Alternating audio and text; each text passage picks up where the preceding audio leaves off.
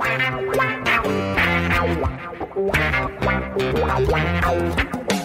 dois na barreira, correu, o rei atirou. Gol!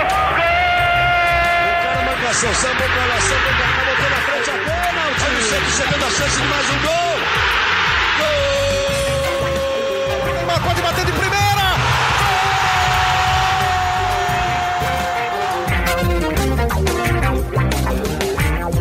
Um orgulho que nem todos podem ter. Eu sou Leonardo M. Bianchi, esse daqui é o Gé Santos, podcast semanal do Peixe aqui no Globoesporte.com. E hoje a gente vai fazer um programa um pouco diferente, diferente porque a gente tem um convidado que veio aqui nos estúdios de podcast do Globoesporte.com e é o Marcelo Frazão, executivo de marketing e comunicação do Santos. Tudo bem, Marcelo? Tudo ótimo, obrigado pelo convite. Já vou começar me corrigindo aqui porque ele falou que Marcelo só a mãe dele chama é Frazão aqui. E para falar com o Frazão eu tenho também aqui o Juliano Costa, que vai tem, tem muitas perguntas com certeza pro Marcelo Frazão. É isso aí, gente. É um prazer enorme ter o Frazão aqui do nosso lado. Vamos falar muito da- das ações bacanas que o Santos tem feito.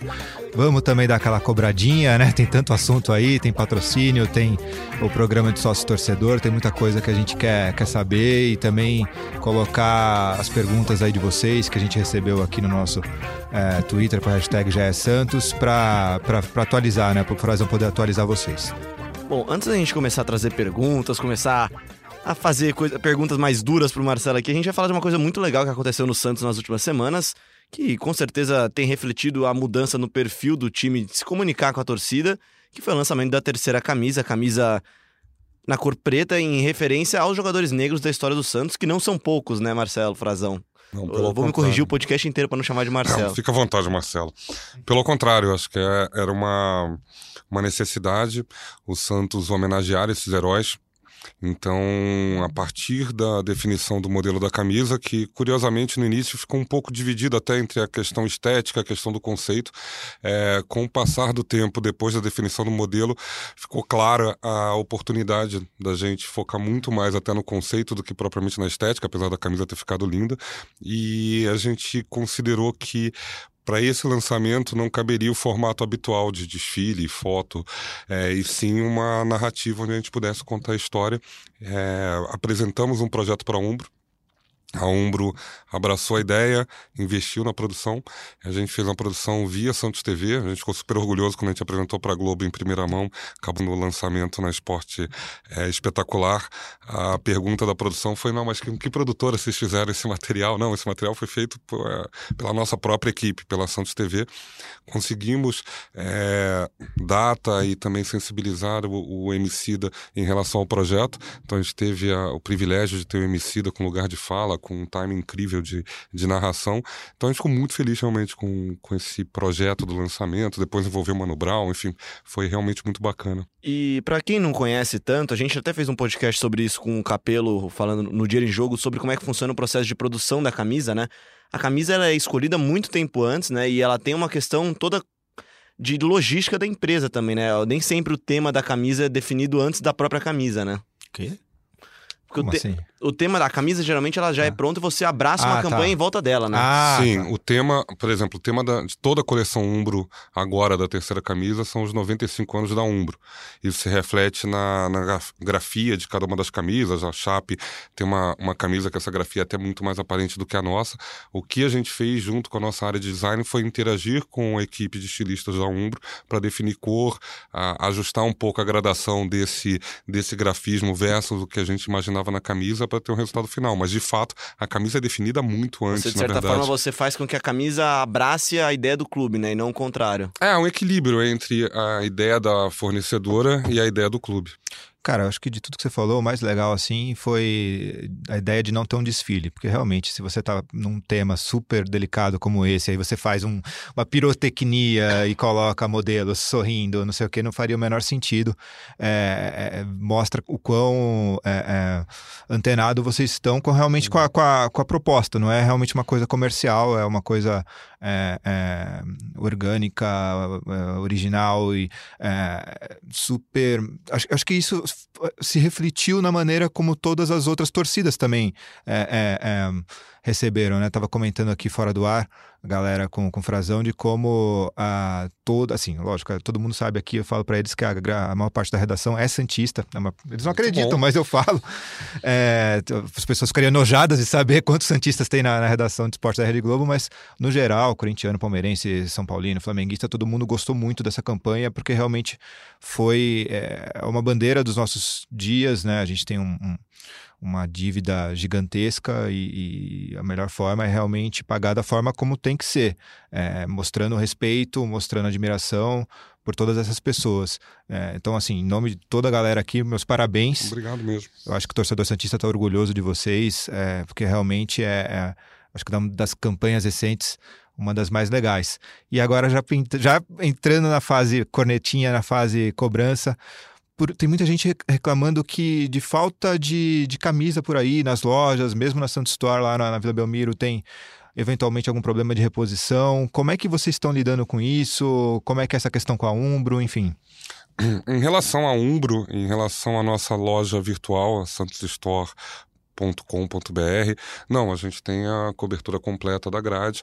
É, a, a distribuição que a Umbro faz no varejo é, principal não só em Santos, mas muito na capital, muito na Grande São Paulo, também é super satisfatória. O que a gente tem hoje é um processo de transição de contrato é, das lojas oficiais físicas do Santos, principal da Vila Belmiro. Então, é, é, um processo que deve durar até o final do ano, tem uma substituição de concessionário. Isso faz com que, sim, a gente tenha alguns problemas de estoque, alguns problemas de opções. Agora, no lançamento da camisa 3, a gente não chegou a ter esse tipo de problema. Tem uma, uma variedade boa na loja da Vila, mas se você for procurar uma loja, uma camisa infantil número 2, provavelmente você não vai achar na loja é, física, exatamente por esse processo de mudança de contrato. Então acho que isso só vai ser resolvido ano que vem. Começo do ano que vem. Tem a ver com a distribuição também, né? A distribuição é feita por vocês ou pela Umbro mesmo? Não, não tem a ver com a distribuição. A distribuição é feita pela Umbro. Na verdade, o que existe é um concessionário que está em processo de saída. Então, é, não existe desse concessionário apetite para ter estoque, pra... é um processo já de discussão de contrato. Então, é, é um pouco final de loja. Esquece futebol por um segundo. É final de loja. Começa a assumir alguns modelos, não tem a, a toda a grade de tamanho, porque exatamente o cara que está tocando a loja está saindo. Então, é um processo que, infelizmente, a gente vai passar aí por mais dois, três meses. Essa parceria atual, ela sucede aquela da, da experiência de, da, da confecção própria, né? Uhum. Existia o, a, a, capa fazia o desenho, o modelo, mas o Santos era o, era o responsável. É, é, existia uma expectativa muito grande de, de receita que ela acabou não se, se, se correspondendo. É, qual que é a avaliação que vocês fazem hoje para um clube como o Santos? É melhor ter esse, esse, tipo de parceria com a Umbro ou aquela, aquela parceria, um, aquela parceria não, aquela iniciativa de fazer por conta própria é válida ainda? A gente viu o Bahia fazendo isso agora. Enfim, qual que é a avaliação de vocês hoje sobre... É, na verdade, eu não, não, acompanhei de perto a experiência do Santos, mas falando em termos genéricos de clubes, é, acho que a experiência de marca própria, ela talvez, talvez seja válida com clubes que têm uma venda muito concentrada Regional, né? em poucas cidades é um volume menor é, e pouca necessidade de uma distribuição nacional em outros estados, em outras cidades. Tanto que, se a gente for pegar é, quais clubes optam hoje pela, pela produção própria, são clubes regionais, não são clubes nacionais. Nenhum clube nacional hoje opta por, por essa modalidade. Então, acho que o Santos está dentro é, do universo. É, clubes que têm torcida nacional.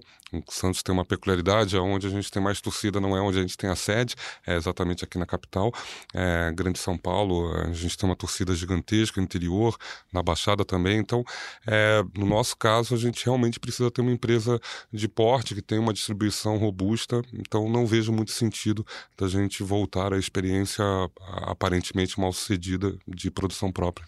E com relação a produtos licenciados, né? A gente tem inclusive uma pergunta aí do, do, do amigo internauta, Léo, que ele estava perguntando especificamente, pô, por que, que não, não, não, vende, por que, que não comercializa a faixa de Capitão do Zito, né? Eu vou estender a pergunta, assim, por que, que não temos o bonequinho do Sampaoli, do Soteldo, enfim, é, quais são os, seus, os planos de vocês para esse tipo de produto? Sim, eu diria que hoje, talvez dentro das áreas de geração de receita do clube, é que está mais aquém ainda do potencial do clube é de licenciamento. Licenciamento é um problema não só do Santos, mas de todos os grandes clubes em função, vocês viveram isso agora com, com o Cavalinho, uhum. é, a, a questão Nossa, da pirataria é ensandecedora, o que faz uma, uma limitação até de empreendedores que busquem licenças oficiais. A gente também está num contrato de transição de produtos licenciados, em especial uma linha casual, não a camisa de jogo, mas é, vestimentas fora é, o, o habitual de uniforme de campo, que a gente vai começar a receber produto é, no início de janeiro, está tentando ver se consegue já para o final do ano, mas provavelmente início de janeiro. Então tem uma, uma nova, uma nova, um novo modelo de parcerias, novos players que vão começar a licenciar o Santos. É, a faixa do Zito, curioso você falar, a gente teve uma reunião outro dia com a Netshoes exatamente sobre isso, da questão da, da faixa do Zito, mas tudo é uma questão de volume, né? É, o ponto todo que dificulta às vezes ações de licenciamento é exatamente a gente ter uma receptividade do público suficiente para que é, caiba o licenciado, caiba quem distribui. Então é, a gente tem que acertar a mão, mas o exemplo que você deu específico da faixa do Zito, eu acho que é um produto que tem tudo para ser bem sucedido. A pergunta A foi do. Do Vin- Vinícius Negrão aqui, ele até agradece você, fala que sabe que é importante ter uma gestão profissional, né? E, vo- e falando em gestão profissional, você veio do Flamengo, né? Você sai de um clube que tem a maior torcida do Brasil e, e chega num clube que tem talvez a maior marca do Brasil, falando em termos de reconhecimento nacional e mundial, né? Sim, exatamente. Eu ia até, quando você é, citou, eu ia fazer exatamente esse paralelo. É, a marca do Santos, em termos de reconhecimento é, mundial, ela é incomparável frente aos outros clubes. É uma marca muito interessante é, de se trabalhar. Tem alguns desafios diferentes, como essa distribuição geográfica da torcida, é, e um processo é, novo né, de, de busca de profissionalização, de busca de abertura do Santos para o mercado. A gente estava falando aqui antes da gravação sobre o, o impacto que teve ah, o lançamento da terceira camisa, é, Esporte Espetacular, Rizek, etc. E a gente está comentando exatamente isso, sobre o quanto é necessário o Santos se fazer presente na mídia com conteúdos importantes. Existe uma grita muito grande do torcedor santista em geral é, por ter um espaço menor na mídia, que o Santos não, não tem tanta visibilidade. Na verdade, a gente entende que é o inverso. É, nossa escalação no jogo de ontem é, contra o Vasco do Rock in Rio foi notícia em blog, foi comentado por outros torcedores, é, teve um buzz na internet é graças coisa ao trabalho simples, né? graças a um trabalho interno que é feito. Então, ou você se faz ser notado, ou você ocupa esse espaço que a marca Santos eh, merece ter na mídia, mas não adianta você ter uma, uma postura eh, de reclamação eh, da mídia se você não dá conteúdo. A gente tinha uma realidade em termos de eh, coletivas de imprensa que o clube não dava coletivas de imprensa depois de derrotas. Você pega uma sequência ruim e o clube some exatamente da mídia. Você não tem como. eh, acho que isso tudo tem mudado no clube aos poucos e os resultados têm sido muito bons. Sobre essa escalação do Rock in Rio, né? Já tem alguns casos recentes, teve a do Friends também, teve teve uma do, do que os jogadores estavam no dia do rock Dia do também, que eu rock. gostei muito e tal. E, e elogio a gente faz também no ar, né? Eu tava falando fora do ar, mas de como a equipe hoje de, de redes sociais do Santos é, ela é bacana, assim, tipo, você vê realmente os tweets, é, os posts em geral, assim, são, são, são num tom legal, não é aquela coisa belicosa que às vezes a gente vê um ou outro clube fazer. Então, assim, primeiro transmite os parabéns pra Legal. galera, porque eles realmente estão fazendo direitinho, até- é muito bacana.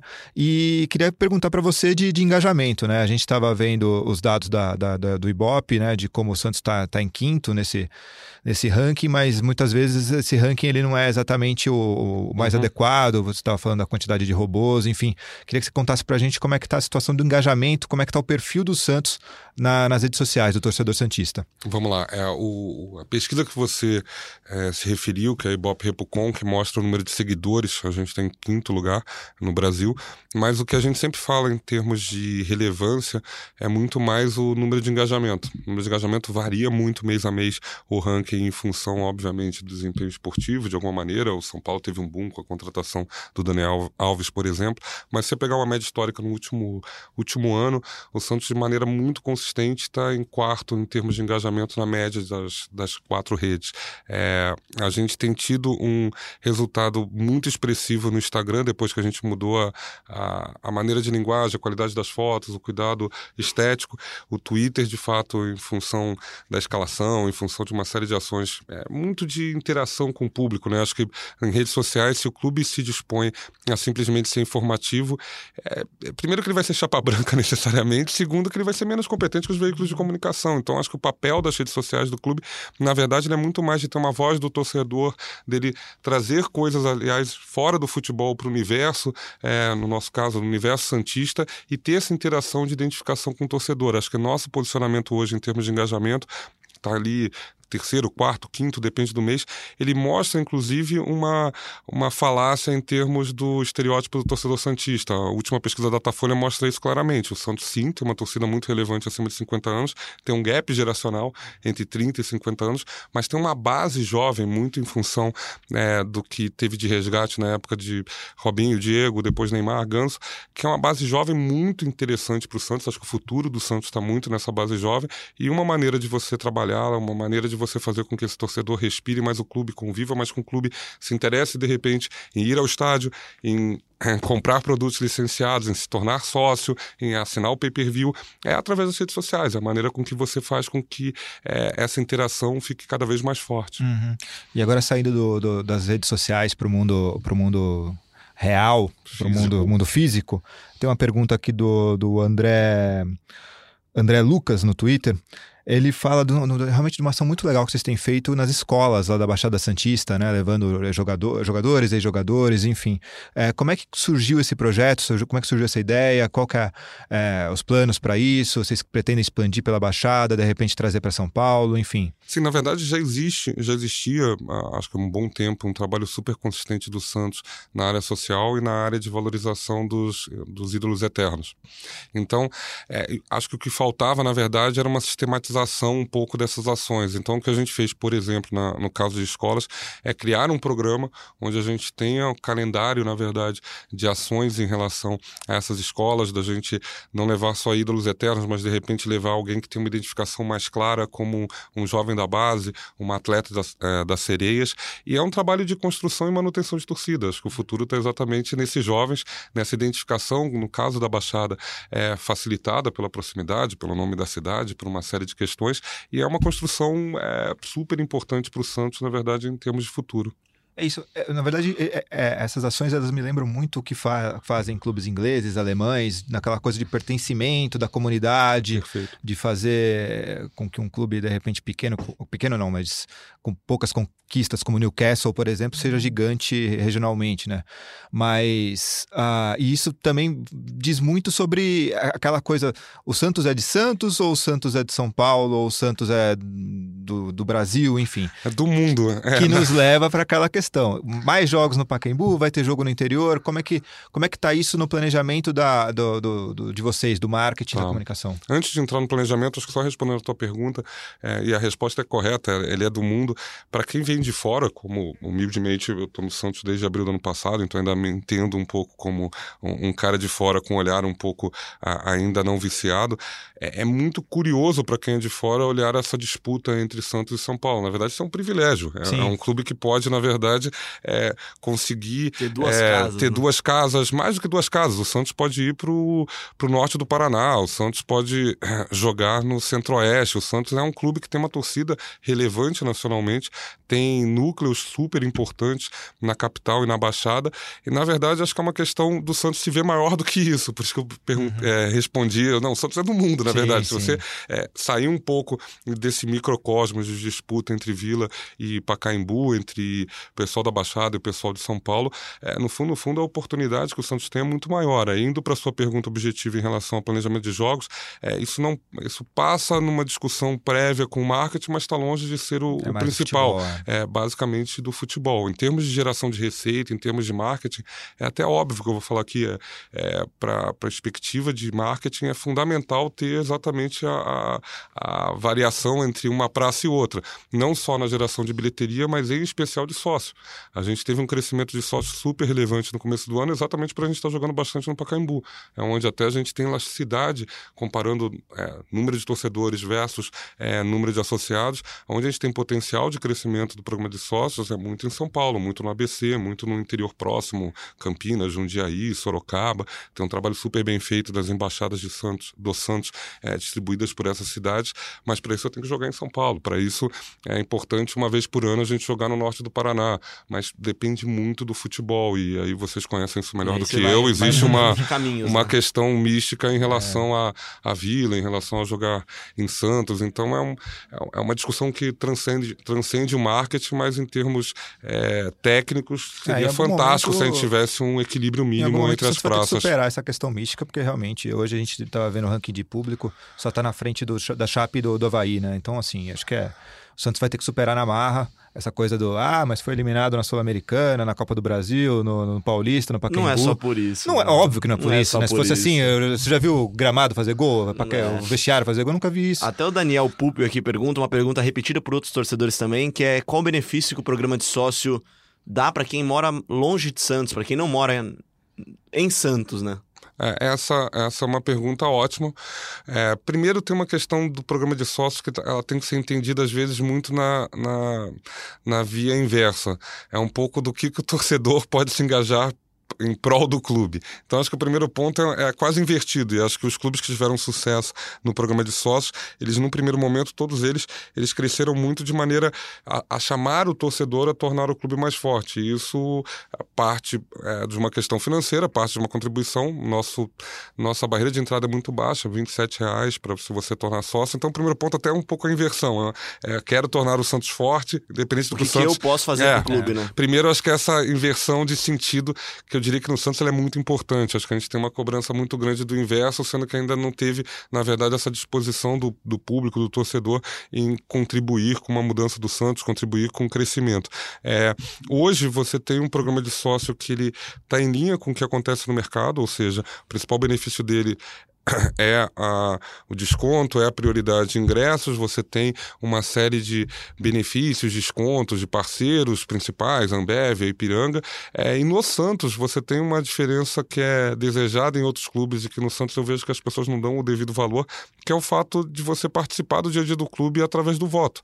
É, o, o, Santos não tem diferenciação entre sócio estatutário e sócio torcedor, então depois de um ano você adimplente, você pode votar para presidente do Santos, você depois de um tempo você pode pode ser conselheiro, enfim, você participa da, das decisões do clube. Então, se você olhar o plano de maneira comparativo, a gente tem esse aspecto político, a gente tem esse aspecto é, do estádio, do desconto, cada vez mais relevante. A gente tem uma categoria que tem 100% de desconto, tem uma categoria que tem 75%, tem a prioridade que a gente tem aumentado, aliás, o intervalo para que o sócio tenha mais benefício nessa compra. E você tem aqueles, aqueles descontos, aquelas, aquelas melhorias em relação às empresas que participam do programa. O que falta, na verdade, para esse programa decolar, esse, esse, programa tem crescido de forma consistente desde o final do ano passado. Tem um número de sócios? A gente está chegando chegando a 30 mil adimplentes, o que é um número super relevante para o histórico do Santos. E a meta é? Não é um número ruim comparativamente, se você pensar em termos claro. de torcida. É, é, não é um número ruim, proporcional. A meta seria chegar no final do ano que vem a, a entre 35 e 40 mil é, sócios. Acho que seria, seria um belo número, seria um belo salto, seria praticamente dobrar em três anos o número de sócios adimplentes. Mas quais são os empecilhos? Você tem o empecilho da falta de planejamento para o sócio que mora no ABC, mora em São Paulo, mora em Campinas, mora em São José do Rio Preto. Ah, vou jogar no Pacaembu X vezes no ano. Hoje não tem esse planejamento, então você fica um pouco sem, sem norte. Ingresso no começo da temporada. Exato, vender no começo é difícil, porque tem um calendário, tem a definição do horário, você até com a própria Globo, é, que sim. dia vai jogar, mas você saber que você vai jogar 30, 40, 50% dos jogos no Pacaembu, isso talvez é, tornasse o plano mais atrativo. É, e o outro ponto aí são limitações internas que a gente tem, ou seja, outros clubes têm a possibilidade. É, por não ser estatutário o programa, é, de criar coisas comerciais é, conforme o mercado. Então, ah, vamos lançar um programa off São Paulo que vai custar só 10 reais e esse cara, na verdade, vai ter direito aí a três jogos com desconto e cria-se esse programa comercial. Isso é muito ágil em outros clubes. Uhum. É, no Santos, não. No Santos, o programa de sócios do Santos, ele é estatutário, tem que passar por conselho, tem que, para uhum. mexer na, na mensalidade do, do programa de sócios, que não é, não é reajustada, acho que há cinco anos, tem que passar por uma votação limitação em conselho. Então a gente tem amarras muito diferentes de clubes que tratam o sócio-torcedor de forma comercial. É uma Em situação- compensação, os, desculpa, em, não, em compensação, o torcedor do Santos que decide ser sócio, ele pode votar, ele pode participar. Então, tem um prós e contras, mas a gente tem certas limitações, como essa pergunta sobre quem mora longe. Seria ótimo, comercialmente, a gente fazer um programa de sócios, uma, uma categoria com valor baixo, Santos tem grande uma limitação. interior, né? Super, super. Não só no interior, volta a falar, no Paraná. Se a gente pegar o, o número de sócios que a gente tem no, no Centro-Oeste, é, próprio Rio de Janeiro, existe um potencial grande, mas você tem amarras é, em relação ao, ao benefício que é dado é, de votação que faz com que a gente tenha é, limitações em relação à agressividade comercial com esses públicos. É uma situação tão maluca, tão sui generis a do Santos, que tem um lugar chamado sócio cachorro, né? Essa é a coisa mais maluca do. é, você tem um setor da Vila Belmiro chamado sócio cachorro, que é aquela ali do lado da, da- da- das Portão cativas. 17. É. é Mas, na verdade, tá- o sócio pode. Hoje o sócio tem possibilidade de ir em todo o, o estádio, que acho que tradicionalmente É. os sócios se tem uma, a concentravam parte do mais lado da é cativa. aquela ali, é. é, a, a parte do retão. É, é cada mais... estádio com a sua. É, mas é aquilo que eu, que eu tava falando, assim, quando é para elogiar, a gente tem que elogiar, a gente vê realmente um crescimento não só do número do, do, do- sócio, mas também na qualidade. A- eu- Não faz muito tempo a gente via as catraca, a, a- a fila na, na, na catraca lá do sócio rei dobrando o quarteirão porque não tinha problema. Hoje Além não. da compra de ingresso também, funciona. que frequentemente Meu Deus, caiu o sistema. melhorou é, bastante. É, Mas agora também para dar se- prosseguimento, a outra pergunta, e é óbvio que a gente ia chegar nisso, é do Sandro Santos e também do Fábio Oliveira, dois, dois torcedores que, que, que escreveram pra gente sobre patrocinador master. Agora, Só dois, só dois. Só dois, só dois aqui que eu tô, na- tô na minha timeline. Dois que a gente aqui, pegou aqui. É, dois que eu peguei. É, é- é a Mas- cobrança mais habitual. É, é até É, eu acho que a maneira que o torcedor interage mais com o marketing do clube é se o clube É. tem patrocinador master ou não, né? É um pouco bionível é, a, a relação entre patrocinador master. Na verdade, o que aconteceu foi, você com a retirada da Caixa Econômica do mercado, é, você teve uma, uma, uma mudança no equilíbrio, ou seja, você teve de uma hora para outra N clubes de Série A buscando o patrocínio master. Esses valores caíram em média um terço do que era pago pela Caixa em termos absolutos. A maioria dos clubes optou por uma experiência em banco, com bancos digitais recebendo E um até a valor pergunta fixo. aqui do Francisco Passos. O que, que você acha do- dos bancos digitais e se acha que vieram para ficar? Se já é hora do clube se arriscar aqui, nas palavras dele, algum tipo de patrocínio nessa linha. Vou chegar nisso.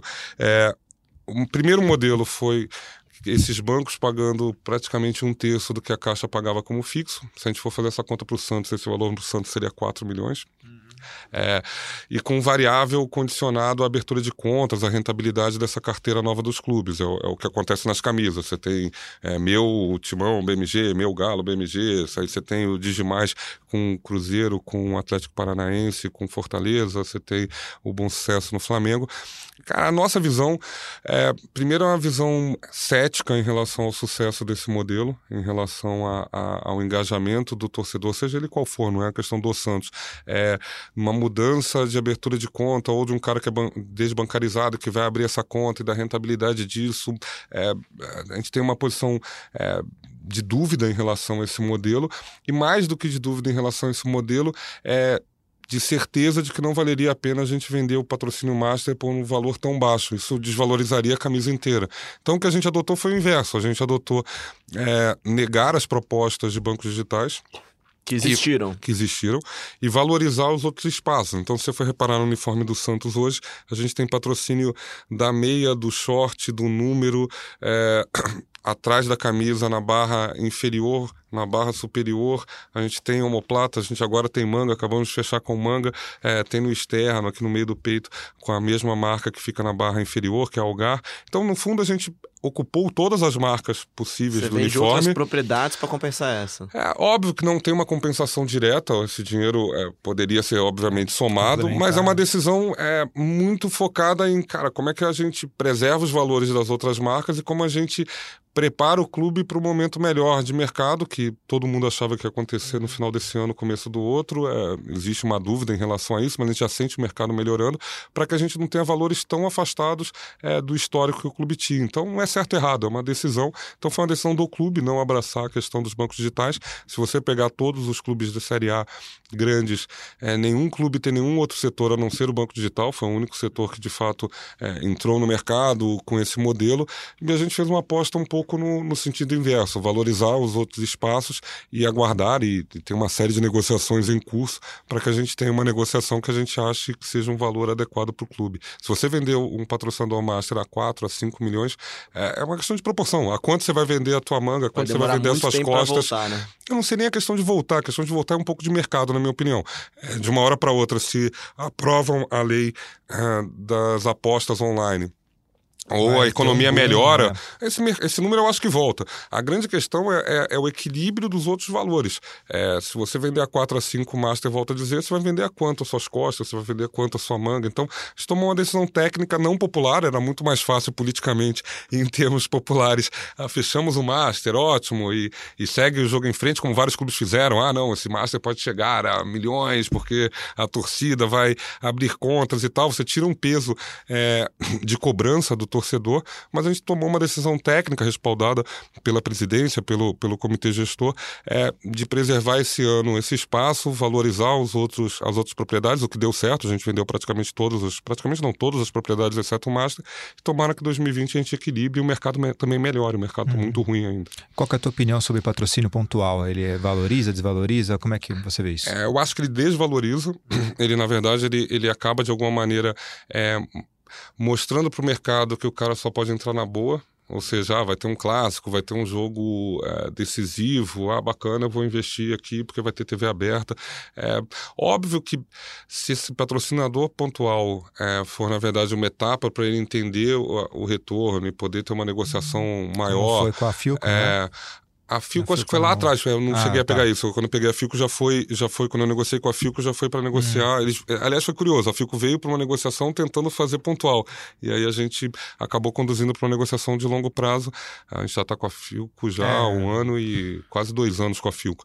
É, então, assim, acho que o pontual ele tem duas, duas utilidades. É, é ou conduzir o cara para um, um, a marca para uma negociação maior, ou sendo claro e prático também, ah, o clube está com uma necessidade gigante de caixa, é, não é isso que vai resolver a vida, mas de repente tem uma missão de conseguir um valor X por dois, três jogos pontuais. Mas a gente tem evitado, a gente praticamente não fez nenhum, nenhum pontual nesse período, até para dar uma política comercial consistente para o clube. Para encerrar essa, essa, questão do patrocínio, do marketing, a, como é lidar com um clube que em tese tem pouca rejeição, né? A gente sempre ouve isso, que o Santos não tem rejeição, não tem é, é mais fácil ou você preferia estar, tá enfim, não, é, vamos lá. A, questão da não rejeição, ela é, sim é um argumento interessante em, em discurso comercial. Ele é válido. Ele é, é... ele é um discurso simpático, mas assim, se você for pegar, bem da verdade, se você for pegar pesquisas, é, tirando essa, essa linha de, ah, se você abrir conta nesse banco, você vai contribuir para esse clube, tirando quando o próprio mercado força essa polarização, em geral você não tem exatamente um, um, um ponto de, ah, fulano patrocinou tal clube, eu não vou usar nunca essa marca. Isso é é muito. Como foi lá no Grêmio Inter. Isso é que... é muito. Eu ia falar isso. Isso, é, isso é, muito restrito, é. acho que no Sul, Grêmio Inter. É, praticamente eles fazem juntos, banco, quase todos juntos, os patrocinadores. e Minas Gerais, de certa maneira. Eu acho que quando você fala de São Paulo, quando você fala de Rio, isso é, isso é menos sensível, tá? Apesar de ser um discurso super interessante, que ele, ele na verdade, ele não tá. Quando a gente fala que o Santos não tem rejeição, a gente não tá falando sobre o efeito negativo que poderia causar. É, muito mais no efeito positivo. Acho que o Santos tem uma audiência muito mais ampla do que. Você pode ver isso nas redes sociais você pegar hoje o post, hoje não, ontem, o post que a gente fez do, do Rock in Rio, voltando a, a citar o, mais recente, você vai ver comentários de torcedores é, de A a Z, porque as pessoas acompanham o Santos. O Santos tem uma coisa é, cool que a gente está conseguindo resgatar em relação a, a, redes sociais, tem uma questão de campo que sempre tem uma curiosidade, se é um atleta novo, se é o São Paulo. Então, o Santos, na verdade, acho que esse discurso do Santos não ter rejeição, ele, ele se traduz de uma maneira melhor com o Santos ter uma audiência que é até maior do que sua própria torcida. Acho que esse é o ponto para encerrar da minha parte aqui praticamente, eu tenho uma pergunta mais em cima do, do Business Center que o Santos abriu aqui em São Paulo. É, em, em que ele, em, no que ele ajuda, né? Qual é a função dele principal e quão importante é ele para o Santos hoje? Vamos lá. É, Eu acho ele fundamental para o trabalho. É, você, na verdade, você está seguindo a tendência de que qualquer empresa grande brasileira tem, que é ter um escritório comercial, que é ter um escritório perto do mercado em São Paulo. É, a gente está aqui na Globo, aqui na, na Marginal com a, com a Berrine. É, por que, que a área comercial da Globo está aqui na Berrine com a Marginal e não no, no simpático Jardim Botânico? Porque o mercado está aqui em São Paulo. É, então, a gente está falando de empresas cariocas, empresas nordestinas que já fazem esse trabalho de ter uma base comercial em São Paulo.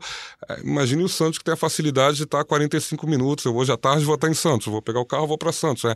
Mas é muito mais prático você ter a sua área de negócios no principal polo da cidade, da, do Brasil, que é São Paulo. Então, isso facilita muito a, a possibilidade da gente ter rotina comercial, várias reuniões, uma, um encontro como esse aqui é muito mais prático estando em São Paulo do que estando em Santos. Então, eu vejo isso como uma coisa absolutamente natural quando você fala no mercado corporativo. Eu citei a própria Globo aqui. As empresas, em geral, têm essa, essa sede comercial em São Paulo. Para clube de futebol, isso é inovador, acho corajoso da gestão, é, mas que você tem essa resistência do porquê não está na sede. Mas, é, no fundo, no fundo, o trabalho de boa parte da minha equipe, do lado marketing, ela é para fora, ela não é para dentro. Então, é exatamente a gente está próximo Você não do mercado. Estar na vila para fazer marketing. Não necessariamente. Então, a, a, acho que esse é o, é o, é o ponto. É, ainda mais hoje em dia, com. Enfim, é, você pode estar com o seu celular, com o seu computador. Então, acho que o foco muito mais para fora, acho que essa é a sinalização que o Santos dá, é o foco muito mais para fora em relação a, ao resultado de mercado do que propriamente para interno ou para político. Acho que isso foi um marco super interessante, tomara que perdure.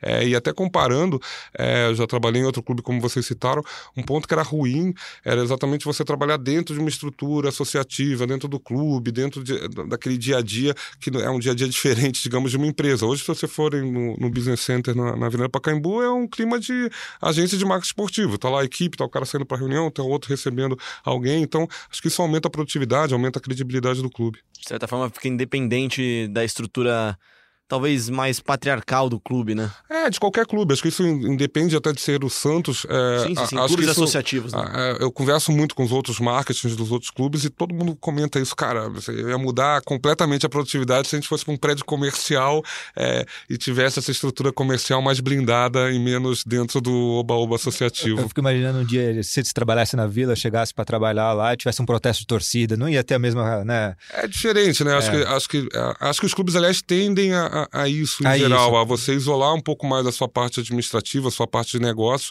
é, do futebol ou do quadro associativo, onde está o conselho. Eu acho que é natural e é, e é benéfico. Claro, É, melhora certeza. bastante a produtividade. Minha última pergunta, Frazão, é Sampaoli, como é que vocês pretendem trabalhar a imagem desse cara que é tão amado pelo É um torcedor? fenômeno, que é um né? fenômeno. Ah, depende muito dele, depende muito da, ah, Vocês- da continuidade. Já teve alguma aproximação, não? Sim, sim, sim. A gente tem conversas eh, em especial sobre a cobertura da, a- da Santos TV, das redes, com, com o clube. Tem uma, uma relação próxima entre as áreas. Eh, facilita muito isso do comercial, marketing e comunicação estarem sobre uma mesma gestão. Eh, mas a questão da gente ter uma exploração específica de marca dele depende dos interesses comerciais dele, depende da previsibilidade de continuidade de contrato. É, são questões que a gente normalmente a gente adoraria. Tá? Não, vou fazer um lançamento da camisa do São Paulo. Eu vou. A gente até fez a, a camisa é, polo que o, o técnico usa com o nome São Paulo, colocamos na Netshoes, mas uma, uma ação mais agressiva é, depende muito do, do próprio do próprio da própria atração em si. No caso é o técnico, né? do próprio atleta, por exemplo. Ah, vou fazer um bonequinho do Soteudo.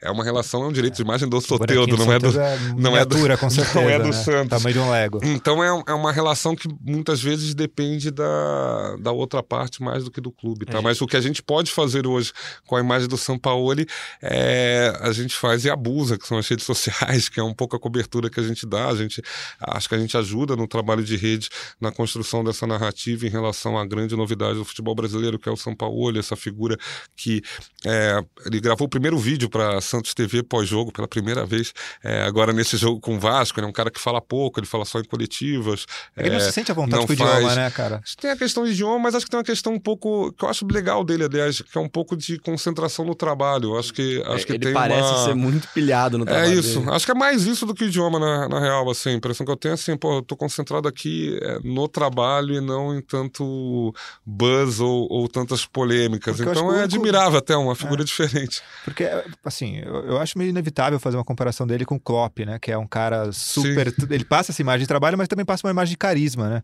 Acho que existe uma, uma associação entre os dois aí, e o Klopp é tão bem explorado pelo Liverpool. É, é... Sim, encomendei já um bonequinho do Klopp, tá chegando lá. É, é, essa questão, e aí não é só o Klopp, não é só o Sampaoli, a gente podia pegar exemplos diversos no futebol brasileiro, não só do Santos. Tem uma relação muito mais profissional, contratual, ajustada, cultural em relação a quanto a entidade clube explora as marcas dos indivíduos que trabalham no clube. Isso de forma, obviamente, ajustada, com direitos de imagens, com percentuais, etc, etc. A gente, não só o Santos, tá? A gente, como mercado brasileiro, ainda está engatinhando é, em relação a qualquer comparativo que a gente venha falar do mercado alemão ao mercado inglês, que faz isso de uma maneira muito ágil e muito rápida. É, e é um mercado global, é diferente. Você falou Diferente, da, de contratual, acho que é uma coisa que pega muito. Até outro dia teve uma matéria na página do Corinthians sobre o Cássio também, né? Essa É, foi sobre isso que eu Cássio. perguntei, era Porque, pensando ah, nisso. E se ele sai do time, e o que acontece? Acho que no caso do Cássio, por exemplo, é um outro caso. é, Não tem, não tem muita comparação, né? Tem muito mais tempo de clube que o Sampaoli. Mas tem a ver com isso, né? Você não pode fazer um milhão de bonecos do Sampaoli e, e daqui a dois meses tá numa crise, ele decide ir embora e aí você vai engolir. Talvez em janeiro, né? Mas você vai um engolir pouco. esses dois milhões de bonequinho, né? É, não é nem o clube no caso, né? Seria um licenciado. Então é, é um pouco mais complexo do que, do que muitas vezes aparece pro torcedor. É, eu lembrei do cara que comprou do Ganso e viu o Ganso forçar pra ir pro rival São Paulo. Esse cara não ficou feliz, não. cara. Esse cara não ficou feliz, não. Frazão, muito obrigado Nada, pela, obrigado pela vocês. sua participação aqui. Muito legal o papo. Acho que deu pra gente esclarecer bastante algumas dúvidas do torcedor e principalmente pra gente entender melhor também como é que funciona essa estrutura do Santos. Acho sempre muito legal isso daí. A gente fala, geralmente a gente fala mais disso no Dinheiro em Jogo do Rodrigo Capello e é legal que a gente traga pra torcida Santista alguém que já fala diretamente com eles, né? Obrigado pela participação. Obrigado vocês e parabéns pelo programa.